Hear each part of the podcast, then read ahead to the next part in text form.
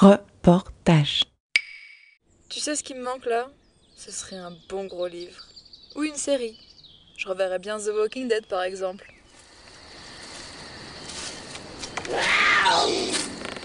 Euh. C'est quoi ça?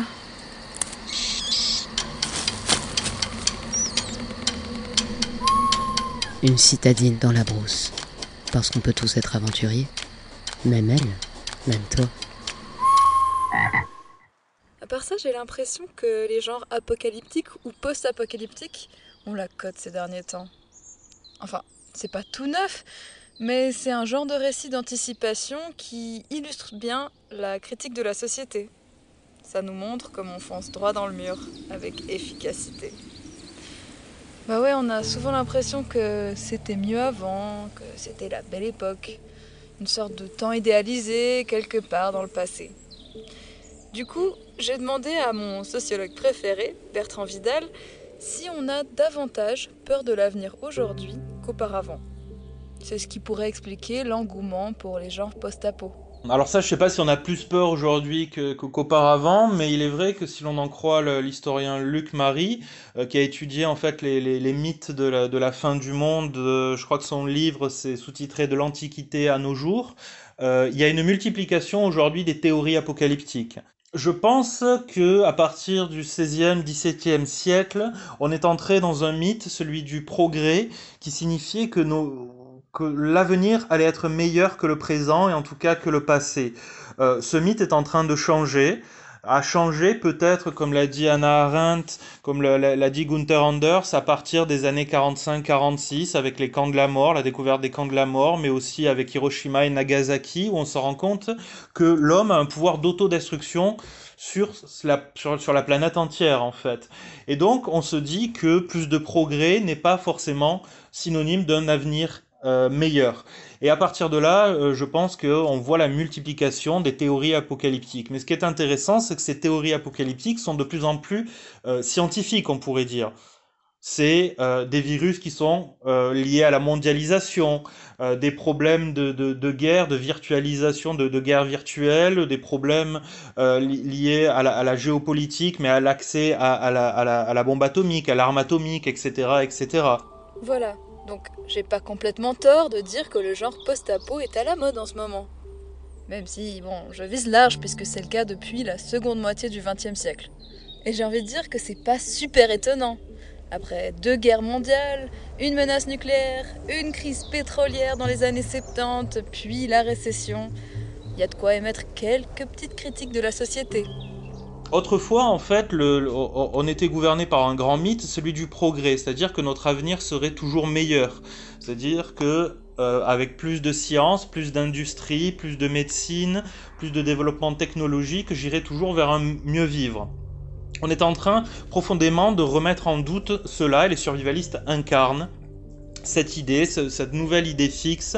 On est plutôt dans le regret, dans le c'était mieux avant, dans la nostalgie. Et ça, c'est un thème survivaliste. Si autrefois on considérait que euh, demain serait meilleur qu'aujourd'hui, aujourd'hui on est désormais, pardon, on est dans ce, nouveau mythe que aujourd'hui est lourd de catastrophes, demain sera pire, donc c'était mieux avant.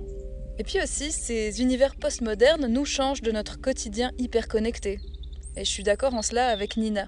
Actuellement, dans notre culture où, on mise énormément sur la technologie, le fait de, vouloir rechercher l'inverse, de se débrouiller sans cette technologie, c'est en même temps une mode, parce que j'ai l'impression que tout, courant extrême dans un sens va, éveiller le, le courant inverse. Et je pense qu'il y a quelque chose de très intrigant. Il y a quelque chose de très intrigant dans ce dépouillement qui va, qui va attirer, qui va titiller.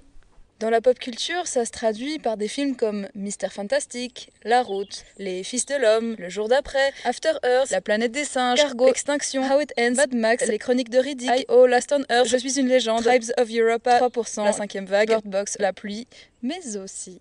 Les trois petits cochons, c'est aussi de la survie. C'est en fait la question de la construction de l'abri. Euh, tu construis ton abri en paille, tu construis ton abri en bois, tu construis ton abri en pierre. Il y a le loup qui vient, le grand méchant loup, il souffle. Et du coup, en fait, ça vient. Enfin, moi, ce que je, me pose la question, après, je suis pas analyste littéraire, mais qu'est-ce qu'on voulait dire avec cette histoire, en fait? Alors, je pense qu'il y a une part euh, de la valeur de il faut donner de la peine quand tu fais bien les choses. C'est ce que j'avais retenu quand j'étais gosse. Du coup, construire en briques, euh, c'est bien, et voilà, ça vaut la peine de mettre le temps plutôt que de faire vite, et puis voilà.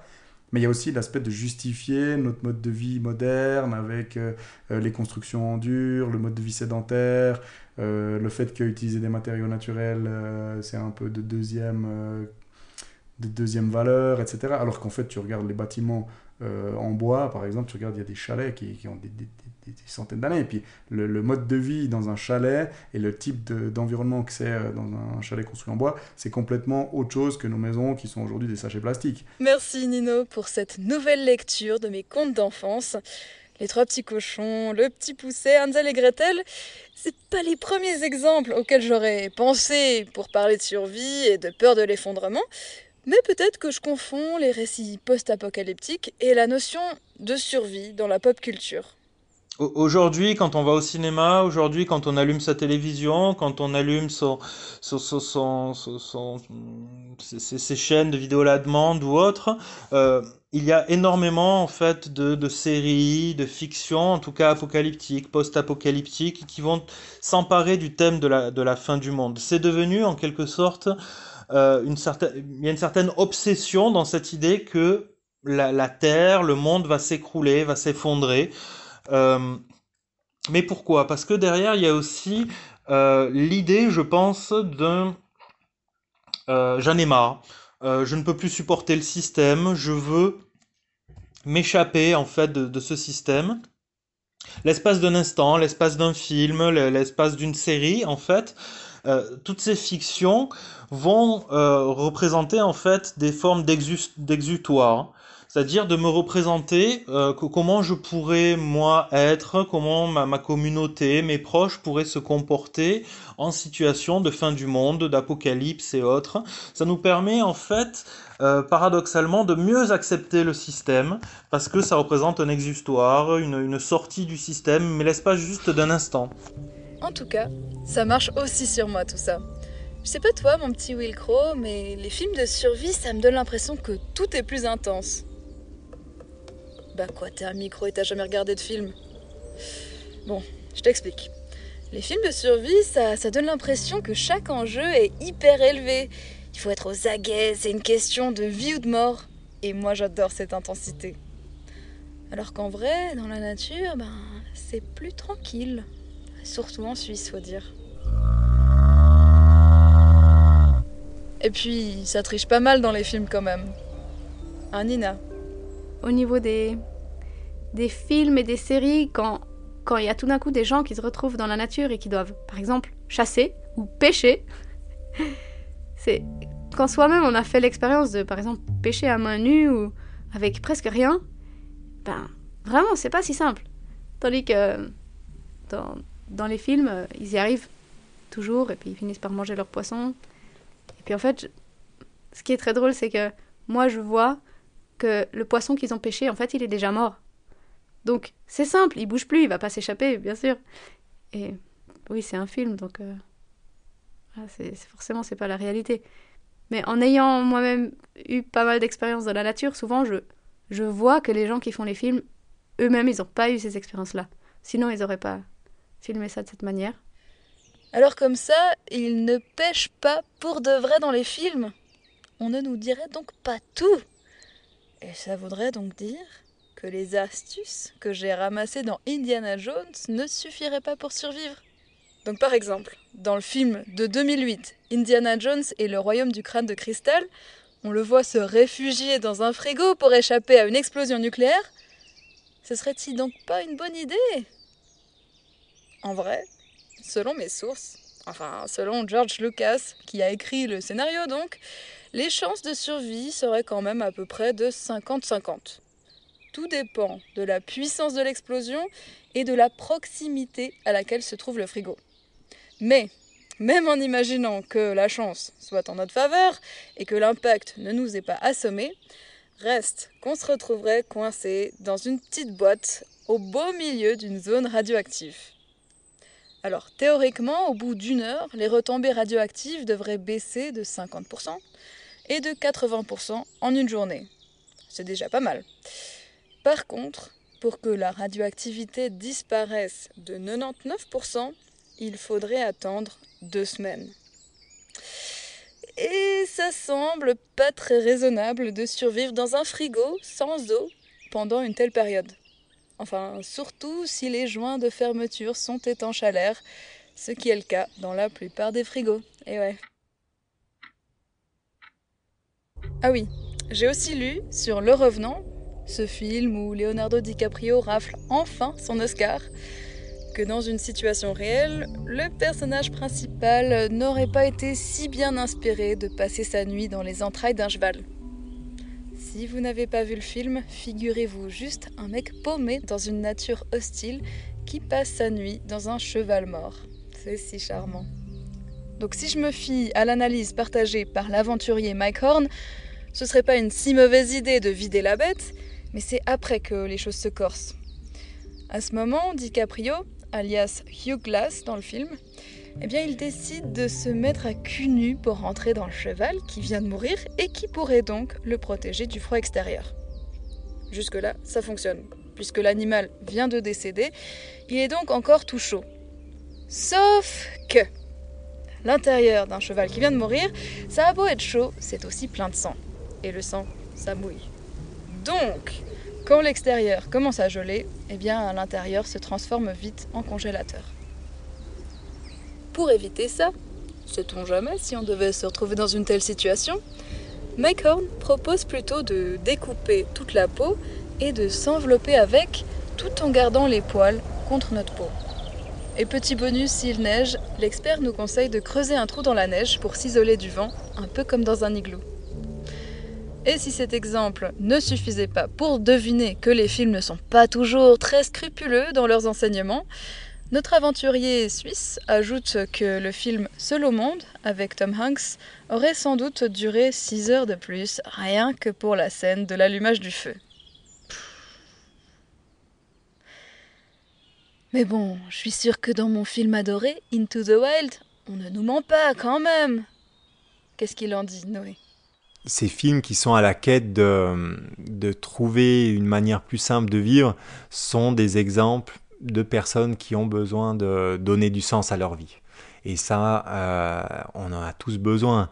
Il y avait euh, pour des sociétés aborigènes des rites de passage quand on passait d'un jeune, d'un âge euh, de l'adolescence à l'âge adulte, et on cherche chacun sa manière des manières de se créer en tant qu'adulte. Donc ces moments en nature peuvent être des moments qui nous testent pour mieux se connaître soi-même. Il y en a d'autres qui voyagent, il y en a d'autres qui changent différentes fois de compagnon de vie ou alors de métier ou de qui font des crises à leur manière pour mieux se connaître, qui est rien d'autre des tests pour mieux se connaître. Et ça, euh, certains films le traduisent très bien. Il faut faire attention, je pense, avec toute cette euh, littérature ou cette filmo euh, collection de films qui sont inspirés, mais en même temps qui, qui nous gargarisent de belles idées ou de, de, moments difficiles.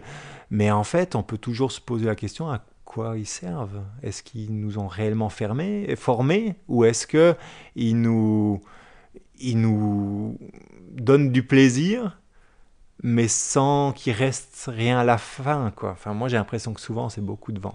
C'est vrai, ça. Il y a la question de à quoi ça sert de regarder tout ça? Au final, à quoi servent ces formes artistiques? Si tant est qu'on puisse réduire la pop culture et l'art à son utilité. Je sais pas si j'ai appris beaucoup en regardant The Walking Dead ou même Into the Wild. À part que c'est peut-être pas une très bonne idée de se perdre toute seule dans la forêt sans connaissance préalable. N'empêche que ces films font quelque chose à chaque fois. Peut-être que Bertrand Vidal l'explique mieux que moi. C'est un effet bénéfique étant donné que euh, ça nous place aussi également en survivant de la fin du monde. Le film fait quoi? 1h30, 2h, euh, quel qu'il soit en fait. Hein, j'ai survécu à peut-être la chute d'une météorite, j'ai survécu à une invasion zombie, j'ai survécu à un raz-de-marée, ou en tout cas, si je l'ai pas fait euh, physiquement, étant donné que j'étais vraiment face à mon écran, j'y ai pensé, j'ai réfléchi, qu'est-ce que j'aurais fait, qu'est-ce que j'aurais pu faire, qu'est-ce que je devrais faire, etc. etc. ça nous donne en fait un certain euh, pouvoir en fait sur euh, notre imaginaire, notre cogito. Ce que disait le, sociologue Gilbert Durand en fait. Euh, ça euphémise le réel par maximisation du danger, en quelque sorte. La fiction euphémise, la fiction catastrophe euphémise le réel, euphémise la menace par maximisation du danger. Si je me représente en fait un mal euh, euh, par exemple une épidémie par la figure du zombie, quand je vais voir quelqu'un d'infecté, je vais me dire, bah, en fait, ce n'est pas vraiment un zombie, mais euh, j'accepte un peu mieux la, chose. Voilà. Par contre, c'est vrai que la plupart du temps, la vision du monde de demain est plutôt problématique. On se projette plus volontiers dans une dystopie que dans une utopie. Ce qui, en soi, soulève déjà quelques questions puisque selon Michael, l'imaginaire qu'on se fait du futur pourrait conditionner les comportements que l'on a dans le présent. Par exemple, la route, euh, qui est un imaginaire du futur, c'est vraiment un imaginaire de merde. Et, euh, et je me permets de, de dire ça parce que euh, pour moi, l'imaginaire qu'on va avoir du futur va conditionner nos comportements. C'est un imaginaire euh, post-apocalyptique euh, où il n'y a, plus de vie, il n'y a plus d'arbres, euh, tout est gris, il y a des cannibales. c'est l'horreur, quoi. Enfin, c'est vraiment pas un monde dans lequel j'ai envie de vivre. Et, du coup, on doit se battre contre ce genre d'imaginaire parce que vraiment, ça pénètre l'esprit des gens. Et du coup, on doit se forcer maintenant. C'est hyper important, à mon avis de, construire des imaginaires qui soient positifs, qui soient résilients. Euh, si on a un imaginaire que le monde va devenir vraiment de la merde, que euh, les ressources vont se faire de plus en plus rares, qu'on va galérer, que ça va être la misère, il y a bien des chances qu'on prépare un peu euh, ce monde dans lequel on va vivre, donc qu'on s'accapare plein de ressources, euh, qu'on se prépare, qu'on commence à, devenir un peu plus individualiste parce que méfiant du voisin, de la voisine. Et du coup, il faut vraiment se battre, à mon avis, contre ces imaginaires-là. Et en proposer euh, un qui soit, ou plusieurs, qui soient euh, vraiment beaucoup plus dans l'entraide, dans le lien avec la nature, le lien avec les gens. certes, c'est une période qui est, qui, qui est difficile, qui, qui regorge de plein de problèmes, mais c'est à partir de ces problèmes-là, qu'est-ce qu'on peut créer de nouveau et de constructif et qui, qui participe en fait à, à l'émergence d'une nouvelle société, puis d'un nouveau monde, d'un nouvel être humain. Il y a un exemple de, de, de film euh, qui, a, qui a plus de 20 ans et qui est génial en plus, il est très drôle, euh, qui s'appelle La Belle Verte de Colin Serrault. Et puis là, on est vraiment dans un autre imaginaire. Euh, beaucoup plus euh, de sobriété, de lien à la nature, de lien entre les gens, etc. En même temps, c'est pas si facile de créer des histoires intéressantes dans un monde où tout va bien. On ne fait pas de bonne littérature avec de bons sentiments, disait André Gide. Et Tolstoï d'ajouter que les gens heureux n'ont pas d'histoire. Et eh ben d'ailleurs, ça me fait penser que mon histoire de survie est bientôt finie. Ça va faire bientôt une semaine que je suis coincée dans, dans cette brousse. Et finalement, aucun drame ne m'est arrivé. Ah, je m'en plains pas. Une citadine dans la brousse, un podcast de Maëva Planes et Audrey Bercier, musique par Zéo Macanino, générique Mathilde Morel et Max Thor. Ce podcast est produit par Reportage. On remercie Justine Chanal pour les magnifiques illustrations, Laure Gabu pour son optimisme contagieux et Journafond pour leur soutien.